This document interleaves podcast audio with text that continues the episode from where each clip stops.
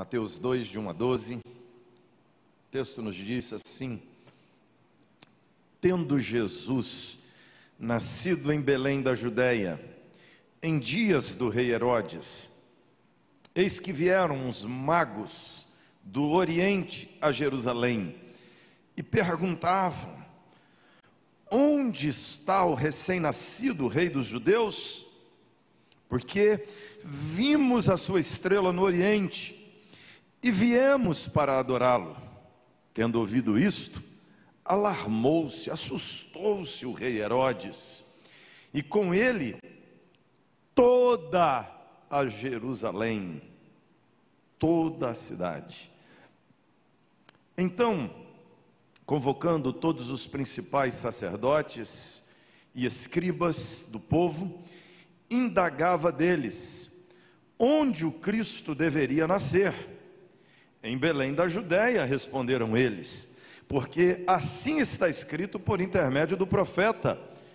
Aqui nós temos no texto uma citação do Velho Testamento de um texto de Miqueias, texto do profeta Miqueias, capítulo 2, capítulo 5, versículo 2. E lá o profeta Miqueias disse, profetizou assim: "E tu, Belém, terra de Judá, não és de modo algum a menor entre as principais de Judá, porque de ti sairá o guia que há de apacentar o meu povo Israel.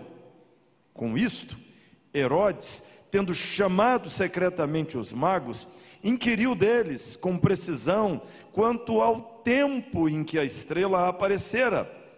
E enviando-os a Belém, disse-lhes: Ide informar-vos cuidadosamente a respeito do menino. E quando o tiverdes encontrado, avisai-me para eu também ir adorá-lo. Aqui não tem jeito de ler o texto e não lembrar do Jody, né? Então, cantatas aí, você vai lembrar dele fazendo papel de Herodes, com aquele cinismo, sarcasmo dizendo: Eu também irei adorá-lo. Depois de ouvirem o rei, partiram, e eis que a estrela que viram no oriente os precedia, até que chegando, parou sobre, sobre onde estava o menino. E vendo eles a estrela, alegraram-se com grande e intenso júbilo, emocionados, alegres, entrando na casa, viram o menino com Maria, sua mãe, prostrando-se, o adoraram e, abrindo seus tesouros, entregaram-lhe suas ofertas: ouro, incenso e mirra. Sendo por divina advertência prevenidos em sonhos, para não voltarem à presença de Herodes, regressaram por outro caminho à sua terra. Em 1957, um, um médico chamado Doutor é, Seus escreveu uma história interessante sobre um personagem chamado Grinch. E a história desse, desse personagem é que ele vivia numa montanha alta, perto de uma pequena vila, e ele odiava as pessoas daquele vilarejo e as coisas que aquelas pessoas faziam. E então, esse ser estranho, esquisito, esse personagem divergente da vida das pessoas, na véspera do Natal, ele resolve secretamente invadir a vila e ele decide, percebendo que era a comemoração do Natal, roubar o Natal daquele povo. Ele decidiu roubar o Natal. Então ele rouba os enfeites, ele rouba as bolinhas, ele rouba as árvores, os presentes, as meinhas das crianças no, perto da chaminé, ele rouba toda a decoração, rouba os doces, o pernilzinho assado, ele rouba a bebida, tudo que está ali prontinho, preparado, ele saqueia todas as casas, leva tudo para sua casa no alto da montanha, pensando: roubei o Natal, roubei as luzes, os enfeites, toda a decoração, toda a comida preparada. E ele fica do alto de sua montanha pensando assim: quero ver o que eles vão fazer. Não tem mais Natal. E para surpresa do Grinch, naquela noite de Natal, ele escuta as mais belas canções.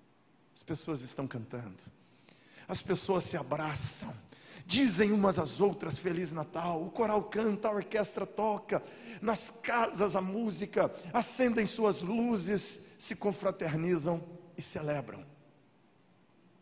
E ele faz uma descoberta: que na verdade ele não roubou o Natal, que na verdade ele perdeu o Natal, porque ele não entendia o que era o Natal. Ele não sabia, ele imaginava que o Natal eram os presentes, que o Natal eram as luzes, que o Natal era, eram os enfeites, que o Natal era a decoração, a ornamentação. Mas naquela noite, frustrado, ele descobre, ele perdeu o Natal. Ele é o personagem que perdeu o Natal. A história que lemos há pouco, nesse texto de Mateus 2, de 1 a 12, nos fala de um cidadão que perdeu o Natal, um rei que perdeu o Natal. O texto nos fala de um homem chamado Herodes, que reinava na Judéia nessa ocasião. Ele era o rei da Palestina nesse período, colocado ali, nomeado regente daquela região pelo imperador romano, se reportava ao César, mas governava naquele lugar, vivendo seu dia a dia, sua rotina de rei, esse homem que era extremamente suntuoso, ele tinha um palácio em Cesareia, à beira-mar, com piscinas maravilhosas, com colunas enormes, com 3, 4, 5 metros de altura, de mármore, trazidos de Roma, ou trazidas de Roma. Ele reconstruiu uma pequena Roma em Cesareia, um palácio suntuoso, com piscina. A piscina do Herodes, gente, era uma piscina praia. Esse negócio de borda infinita já tinha lá. A dele era realmente de borda infinita, era dentro do mar, com um mosaico no fundo. Ele nadava na piscina dele e já tombava para o lado e caía no mar mar Mediterrâneo. Ao lado, o ginásio dos jogos esportivos, o anfiteatro de casa, ele já assistia às peças. O anfiteatro era a TV de tela plana do palácio dele. Ele tinha um palácio suntuoso em Jerusalém, a cinco quilômetros do vilarejozinho de Belém, e do alto do palácio, o palácio ele mandou construir, elevar o lugar aonde o palácio estava, era o ponto mais alto da cidade de Jerusalém. Era a primeira visão das pessoas ao aproximarem-se da cidade de Jerusalém, o suntuoso palácio de Herodes. Nesse palácio vivia Herodes com a sua família, e cerca de mil soldados faziam a sua guarda e moravam no palácio. E ele tinha comida estocada no palácio para sobreviver ali mais de três anos, sem levar comida nenhuma para aquele lugar. Ele tinha sauna, ele tinha ar-condicionado, ele tinha piscina quente, ele tinha tudo no palácio. Ar-condicionado, não era split, mas ele tinha um sistema de ventilação que fazia o ar dentro do palácio ficar fresquinho. Ele tinha um terceiro palácio em Massada, extraordinário, suntuoso, um palácio também para milhares de soldados juntamente com ele, com toda a riqueza, com toda a pompa, de frente com vista para o Mar Morto. Ele era cheio de glória, cheio de poder, se sentia inabalável diante do poder que tinha, para se assegurar de que ninguém lhe tiraria o poder, ele matou os próprios filhos que eram possíveis sucessores ao trono, matou a esposa, matou a mãe, ele saiu matando todo mundo que podia ser um possível sucessor ou dar um golpe. Tão paranoico, tão louco pelo poder era esse sujeito. Por isso que não estranha saber que quando ele recebe a notícia de que havia nascido um possível rei dos judeus em Jerusalém ou em Belém, ele manda matar todas as crianças de dois anos para baixo, para ter certeza de que o possível rei seria também morto nesse extermínio. A única, único ser que ele amava realmente e que ele não matou era seu cavalo. O resto, todo mundo para ele era uma ameaça. Herodes está no seu palácio, na sua rotina. De repente, a cidade para. Há um auê, há um buchicho, há um, muita conversa, um agito na cidade de Jerusalém. E as pessoas escutam trombetas tocando, anunciando chegada de pessoas nobres e Herodes recebe, é anunciado em seu palácio, que pessoas vindas do Oriente, que homens nobres vindo do Oriente, vinham para visitar o seu palácio. Não havia sido, não haviam sido convidados, mas chegam ao seu palácio. O texto vai nos dizer uns magos.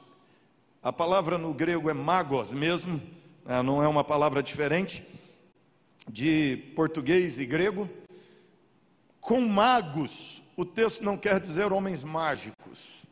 Com magos, o texto quer dizer homens sábios, possivelmente conselheiros de reis, homens que assistiam nos palácios reais e que aconselhavam os reis, eram ministros, eram autoridades, a tradição chega a dizer que eles eram reis, mas você nota que a Bíblia não diz que eram reis, pode ser que fossem, mas o que está aqui diante de nós é que são magos vindo do Oriente, ou seja, eles saem direto do palácio de seus reis, com a autoridade real. Homens assim não viajavam sozinhos, eles viajavam com uma grande comitiva.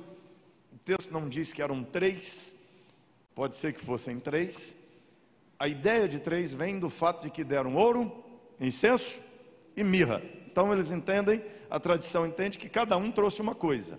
Então eram três, porque cada um trouxe alguma coisa. Mas pode ser que eram dez, e os dez, cada um deles trouxe ouro, incenso e mirra. Pode ser que eram quatro e cada um trouxe ouro, incenso e mirra. Não sabemos quantos são. Também não é errado dizer que eram três mas eram magos, eram sábios, eram homens da realeza, eram homens de poder, que com pompa, aquela caravana gigantesca, camelos, carregando seus tesouros, soldados, guardas que protegiam esses homens, param a cidade de Jerusalém, e por isso que o texto nos diz que toda Jerusalém fica comovida, fica atônita com a chegada daqueles homens, o texto, versículo 3 diz: Alarmou-se Herodes e toda a Jerusalém, porque a entrada daqueles homens na cidade, aquele desfile na cidade, assusta a cidade.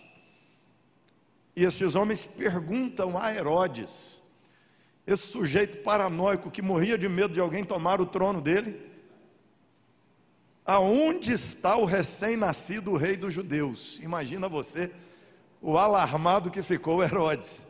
O quê? Quem? O rei dos judeus? Isso mesmo. Preste atenção. Ele sabe que esses, quem esses homens são. São conselheiros de reis, de imperadores. O que esses homens falam são cientistas, são homens cultos, são homens que sabem olhar o tempo, que conhecem a história, que conhecem as tradições religiosas, que conhecem as profecias.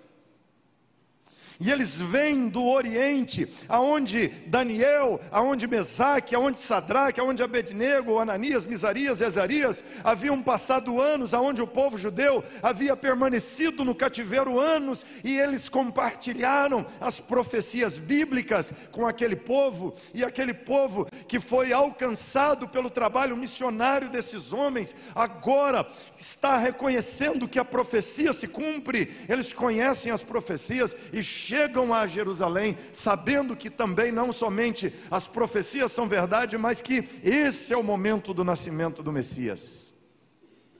E eles chegam por lá querendo conhecer o rei dos judeus. Herodes manda chamar os principais sacerdotes, os escribas. Os escribas, sacerdotes são os líderes religiosos, os escribas são os eruditos dos escritos judaicos, são os teólogos do judaísmo, são os guardiões da literatura judaica.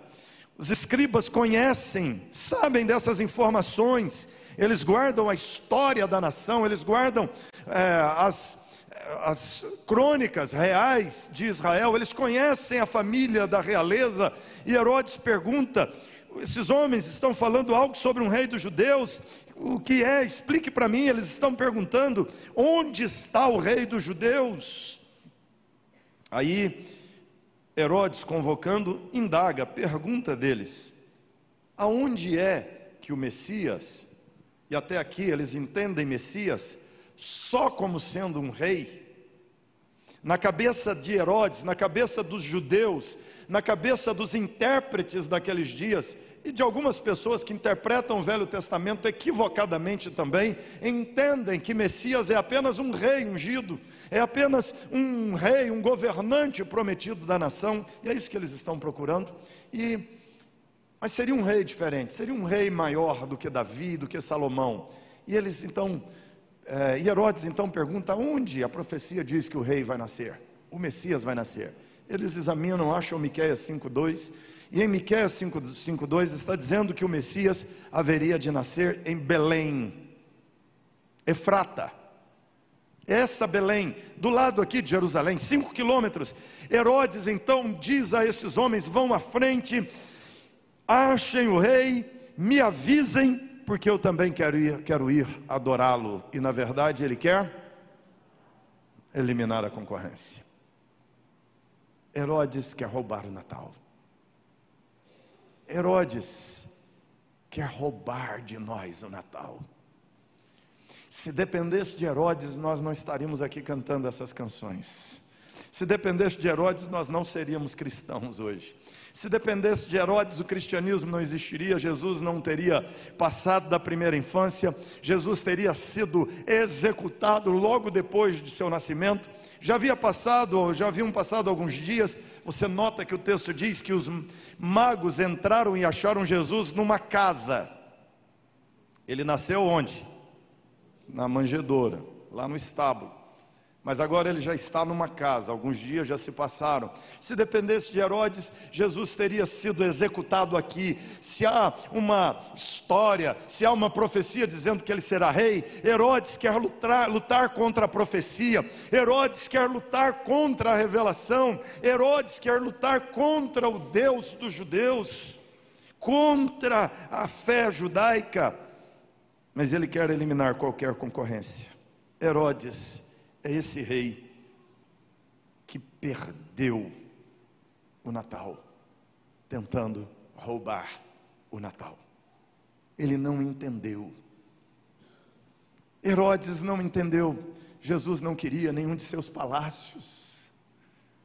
Jesus não queria a sua glória, Jesus não queria seus exércitos, Jesus não queria seus tesouros, Jesus não queria seu poder, Jesus não queria lhe roubar a fama, Jesus não estava nascendo para lhe dar um golpe de Estado. Herodes não entendeu aquele menino que nasceu em Belém, não queria sua riqueza, aquele menino bastava a ele, Herodes, entregar-lhe seu coração. Mas o coração de Herodes estava no palácio, na festa, na glória, no estádio, nos shows, nos espetáculos, nas piscinas, nas suas banheiras, nos seus ofurôs. o coração de Herodes estava no prazer que o cargo lhe dava. Ele orou, olhou na direção errada. É interessante, Lucas nos conta que alguns pastores que viviam no campo ali próximo em Belém, pastoreando. Belém é uma região de muito pastoreio. Eles estavam ali no entorno. Pastor naqueles dias era uma das piores profissões que existia. Era uma das profissões mais menosprezadas. e, Jesus, e Deus resolve enviar anjos a revelar a pastores no campo que Jesus havia nascido, que o Messias havia nascido. E aqueles pastores vivendo no lixo, aqueles pastores vivendo ao relento, aqueles pastores com aquele cheiro horrível de ovelhas, reconheceram que Jesus havia nascido por anúncio dos anjos e correram para Belém para encontrar-se com Jesus. Herodes, vivendo no luxo, não entendeu quem era Jesus.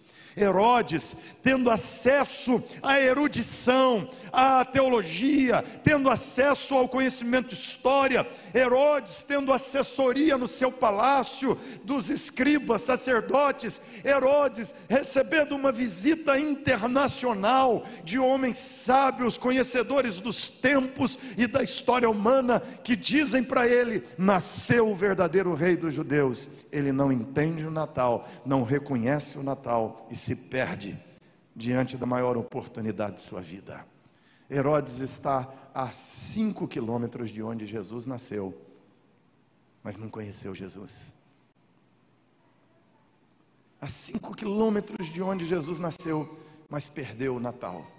Podia ter feito uma linda festa, mas ele não reconheceu Jesus. Nós podemos dizer aqui Além de, em primeiro lugar, o rei que perdeu o Natal, em segundo lugar, pessoas que perdem o Natal. Pessoas que perdem o Natal, como Herodes.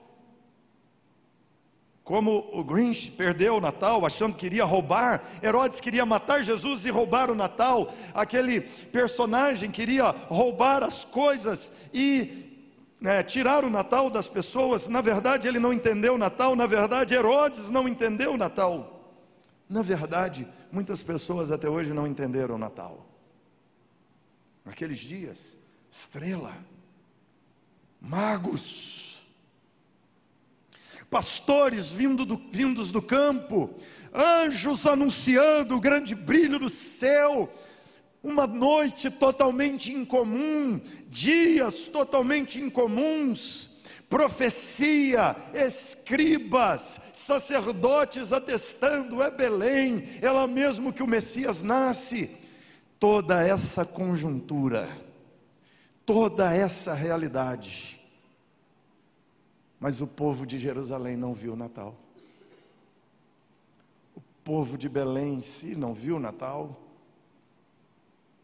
Quem reconheceu o Natal? Anjos, pastores, magos do Oriente, até os animais da manjedoura perceberam o Natal, mas algumas pessoas não perceberam, né? Pessoas não perceberam o que é, do que se trata. Até hoje dá para parar e pensar: quantas pessoas nesse próximo dia 25? Uma data separada no calendário para celebrar o nascimento de Jesus. Não, é, não há uma afirmação de que Jesus tenha nascido exatamente no dia 25. Isso, a igreja nunca fez na história.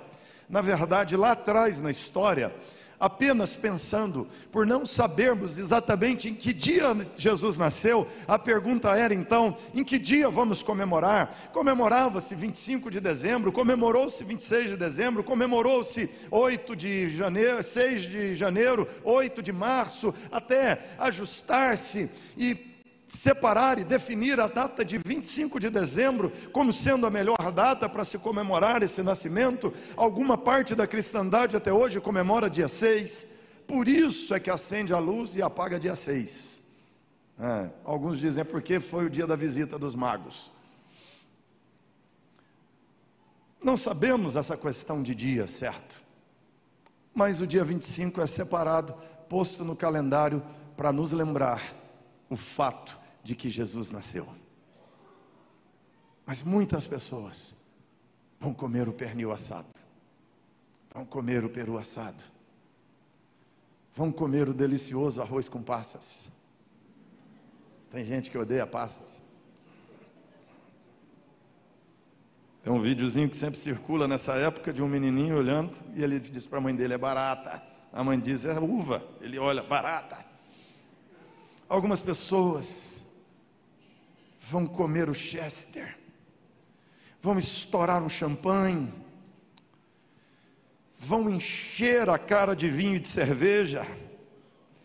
Algumas pessoas vão dar abraços, vão trocar presentes, porque algumas pessoas, como diria o Dr. Seuss, em 1957, ele monta, monta aquele personagemzinho meio desengonçado, esquisito, que não é humano, nem é um bicho, ele monta e cria aquele Grinch que ele diz que é um ser meio perdido, desorientado, que não reconhece. Muitas pessoas estarão assim também, achando, imaginando que o Natal são as luzes, o Natal é a festa, é a ceia com a família, Natal é a fraternidade, Natal é ajudar os pobres, Natal é perdoar a dívida, Natal é abraçar as pessoas, é ficar um pouco mais humano, Natal é mais sensibilidade, é uma espiritualidade. Alguns virão à igreja igreja, a uma cantata, a um culto de Natal, apenas nessa época do ano, é quando ele irá à igreja, porque Natal é religiosidade, Natal é espiritualidade, Natal é fraternidade, Natal é celebração, Natal é festa, Natal é alegria, feliz Natal, mas muitas pessoas perderam o Natal porque entenderam que o Natal é, são estas coisas, mas Natal não é nenhuma destas coisas. Natal é Jesus Cristo nascendo em Belém da Judéia, profecia de Miqueias se cumprindo, profecia de Isaías se cumprindo, profecias de Oséias se cumprindo, profecias de Jeremias se cumprindo. Natal é a palavra de Deus se encarnando e Deus vindo se revelar a nós. Natal é Jesus Podem roubar os presentes, podem roubar todas as coisas, mas o que aquele vilarejo da história entendeu, que Natal é Jesus. Por isso, sem presente, sem velhinhas, sem luzes, sem bolinhas, sem pernil, sem chester, sem arroz com passas, sem o vinho, sem nada, tinha Jesus. E essa é a razão de cantar, essa é a razão de louvar. Esse texto, irmãos, além de nos falar de Herodes que perdeu o Natal, além de nos falar de Jerusalém que perdeu o Natal, de Belém, de pessoas que não reconheceram, que não viram, que não perceberam que o maior de todos os eventos, que o grande advento da história está se passando ali do lado na vila em Belém, que o Deus Todo-Poderoso está se fazendo carne ali do lado numa manjedoura, não lá no palácio de Herodes, não lá na suntuosidade, na glória daquele rei humano porque não é isso que Deus está buscando. Está ali em Belém. Eles não perceberam, por isso perderam. Mas esse texto também nos fala de pessoas que encontraram o Natal. Esse texto nos fala de pessoas que experimentaram o Natal, experimentaram o poder do que está acontecendo, no que nós cristãos do que a cristandade chama de Natal. Pessoas vivenciaram, achando o Natal. Os pastores encontraram, os magos, religiosos, cientistas, ministros, esses homens representam a ciência, representam a religião, esses homens representam a política, esses homens representam a economia, esses homens representam a glória e a sabedoria humana, e estes homens vão a Belém, encontram Jesus numa casa, os pastores encontram Jesus na manjedoura. Estes homens encontraram o Natal. E muito curioso, o texto diz que quando o encontraram, olha só, eles foram enviados a Belém, porque eles não sabiam que era Belém. Quem diz é a profecia, os escribas que elucidam, dizendo: Olha, é lá em Belém. Então eles vão para Belém, procurar o Messias, vão de porta em porta, de casa em casa, revirando, revistando os lugares, seus soldados, seus emissários, investigando, mas ninguém encontra até que a estrela que eles viram no Oriente aparece para eles em cima do lugar, porque ninguém ia achar, ninguém ia procurar no estábulo. Fala a verdade. Ninguém ia procurar no estábulo. Eles iam procurar a noite inteira, ninguém ia achar. Aí a estrela diz assim: aqui, ó, ó, ó, aqui, ó, ó. A estrela vai lá. Mas aí, aí não. Mas é lá, exatamente lá. Quando eles entram naquela casa, quando eles entram naquele lugar pobre, limitado, a gente não sabe que casa, possivelmente a casa, talvez, do dono do estábulo, viram um menino com Maria, sua mãe, prostrando-se. O que fizeram? O que diz o texto? Prostrando, o adoraram. Abrindo os tesouros, deram ouro, incenso e mirra, porque eles sabiam quem Jesus era: profeta, sacerdote, rei. Eles sabiam que Jesus era profeta, sacerdote e rei. Esses ofícios de Cristo Jesus, eles não estão diante de apenas um rei dos judeus, eles não estão apenas diante de um rei político, eles não estão apenas de um rei que vai governar riquezas, exércitos, soldados, que vai expandir as fronteiras do povo judeu. Não, não eles estão diante de alguém que vai revelar Deus aos homens. Eles estão diante de alguém que vai religar os homens a Deus. Eles estão diante do grande, do prometido. Eles encontraram e se prostraram diante de Jesus e o adoraram. E o adoraram.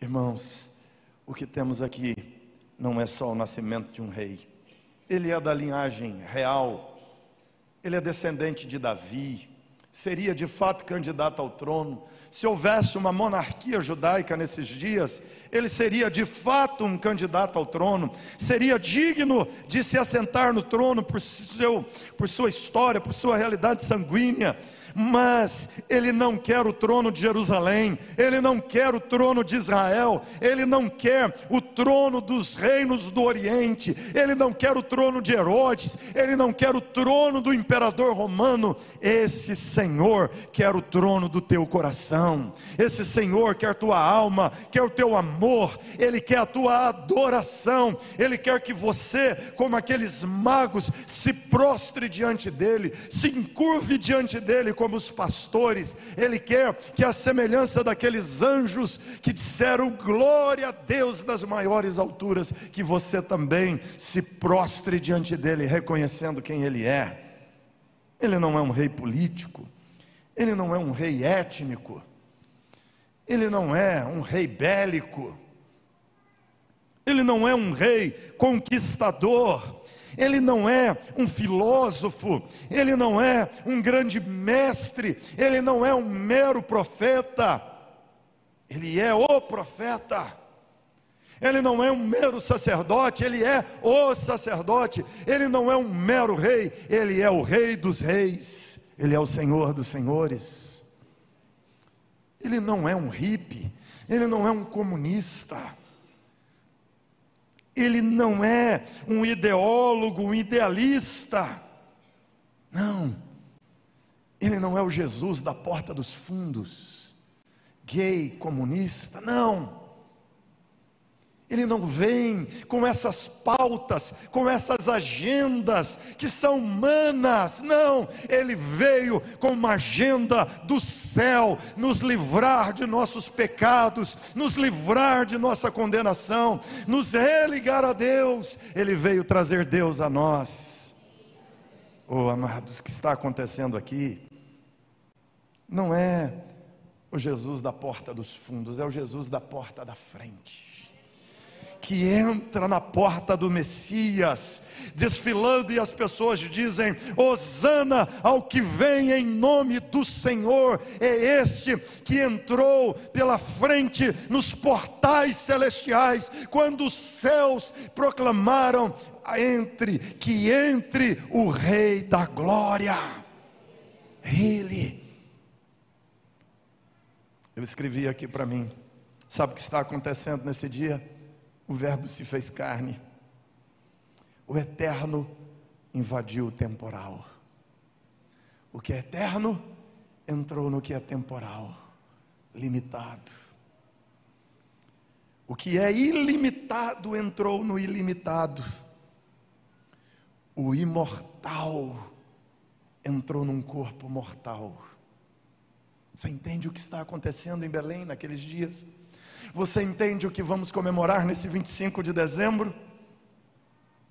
O divino se uniu ao humano, a divindade suprema, Criador de todas as coisas, o Deus poderoso da glória, o Deus eterno e ilimitado, entrou no humano. Tem um bebezinho, um menino, uma criança, um ser normal como nós outros. Aquele bebezinho, carinha de joelho. Já viu que bebê tem cara de joelho? Pois é, ele nasceu da mesma forma. Não era um menino com a auréola de luz na volta da cabeça, como em algumas pinturas tinha uma aurazinha de luz na cabeça. Não, era uma criança comum, natural, que teve que fugir para o Egito para que Herodes não o matasse, porque não era hora de sua morte. O divino entrou no humano o imortal entrou no que é mortal, a luz entrou nas trevas, a luz desceu a nós. O texto está nos dizendo que o santo veio habitar o corrupto o santo, puro, pleno, perfeito, entrou na carne humana, ser humano, na humanidade caída. Jesus, o Filho de Deus, está no ventre de uma mulher caída nos seus pecados, que é Maria. Aí muita gente assusta. Maria era pecadora? Era. Por isso que Maria cantou: Minha alma se alegra em Deus, meu Salvador, porque ela sabia que aquele que estava no seu ventre era o Salvador dela e o Salvador de todo aquele que nele crê porque o santo veio habitar no corrupto, no caído, no imperfeito. O perfeito entra no que é imperfeito.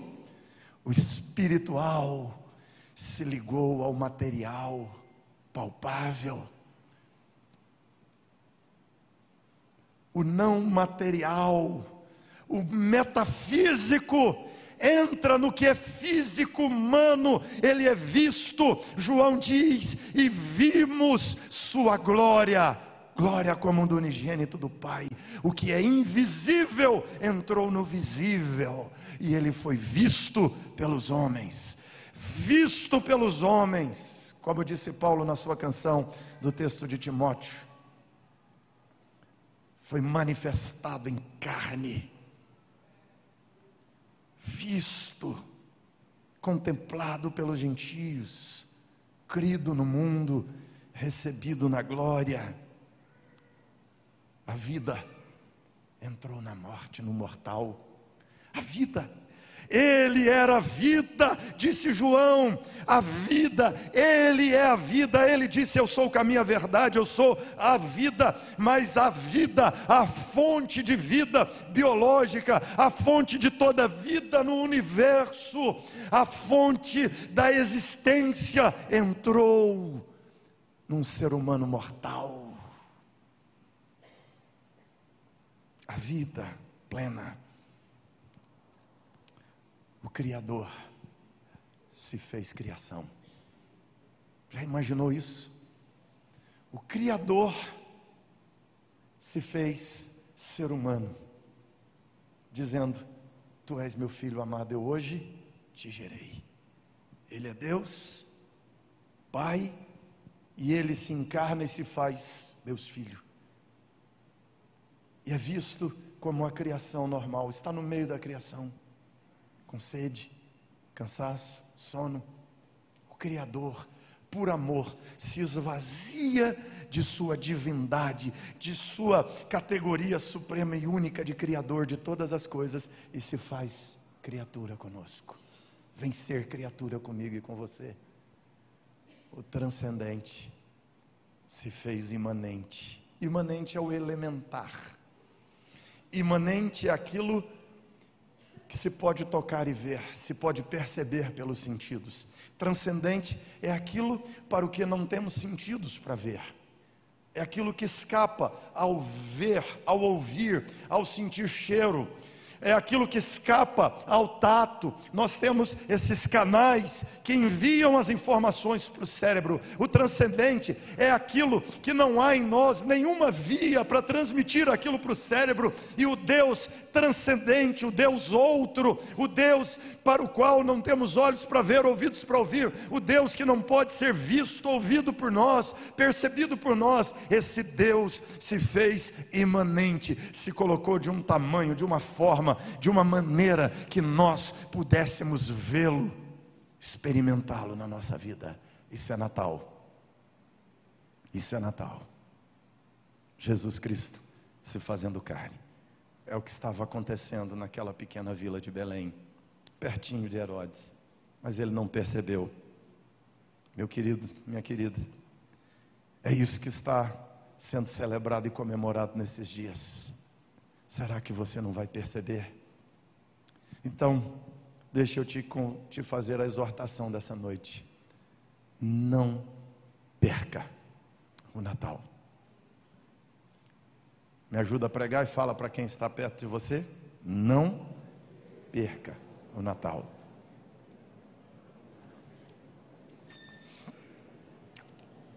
Não perca. Não ache que o Natal é trono, é soberania, é reino, que Natal é poder, que Natal é subversão, que Natal é revolução.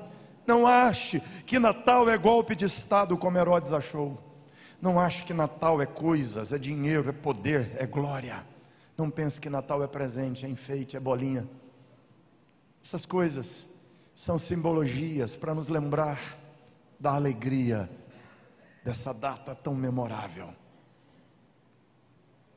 Memorável porque nos traz à memória o Verbo, o Deus Todo-Poderoso, se fez carne e habitou entre nós, e vimos Sua glória, e nós cremos nele, nós cremos em Jesus.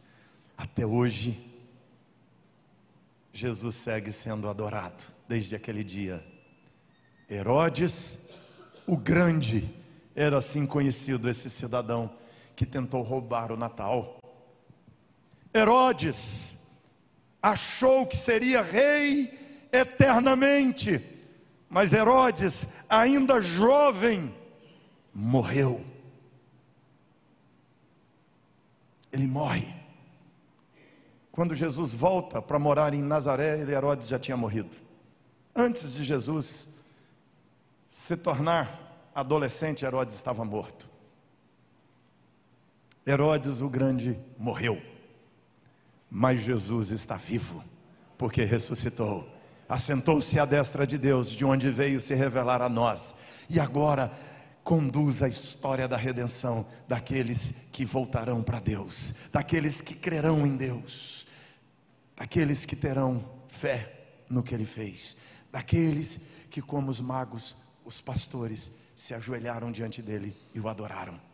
Aliás, Herodes só é conhecido na história humana porque tentou matar Jesus. Se não fosse Jesus, ele nem era conhecido. Mas porque Jesus nasceu é que ele é conhecido, mas conhecido de uma forma tão negativa.